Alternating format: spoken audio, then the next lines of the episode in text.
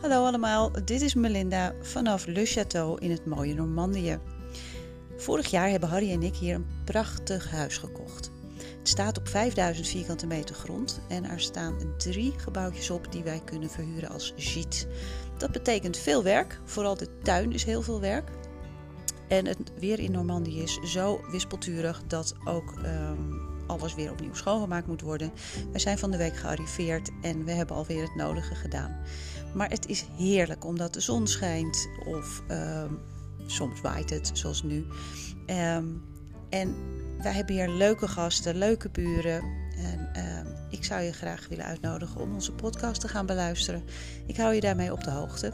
Hij staat ook op onze site www.giet-normandie.nl. Tot ziens!